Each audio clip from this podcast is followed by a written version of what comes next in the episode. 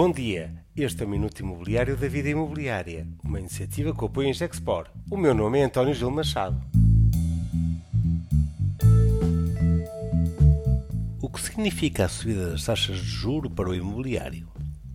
A subida das taxas de juros está a acontecer e é importante compreender o impacto para o mercado imobiliário, nomeadamente no segmento residencial, e pensando nas famílias portuguesas. A próxima conferência da promoção imobiliária vai apresentar um estudo da Confidencial Imobiliário com a o 121 que procura trazer alguma luz sobre este assunto. Mas o que é que quer dizer mais 1%, mais 2% ou mesmo 3% na taxa Euribor a 12 meses? A simulação é fácil de fazer e para um empréstimo de 100 mil euros a 30 anos, mais 1% significa uma subida de prestação bancária de 14% mais 2% de taxa de juros significa um encargo de mais 29%. E se formos até aos 3%, a subida é de 44%.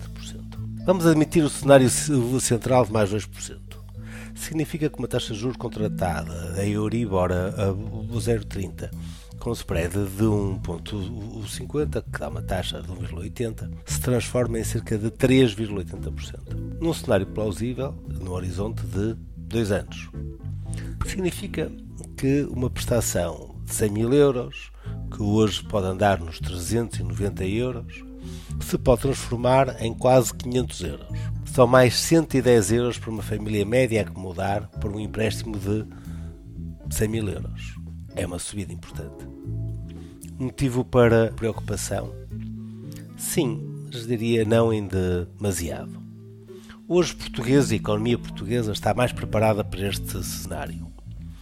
Estamos num momento em que as pessoas mantiveram o seu emprego e estamos hoje em pleno emprego. Os rendimentos das famílias estão a aumentar, quer por um efeito combinado de subida de salário mínimo, quer pela pressão de falta de mão de obra e reduzido emprego que tem feito subir o nível do salário médio. Também porque realizaram uma poupança adicional nos últimos dois anos e, digamos de alguma forma, as famílias portuguesas estão hoje um pouco mais capitalizadas.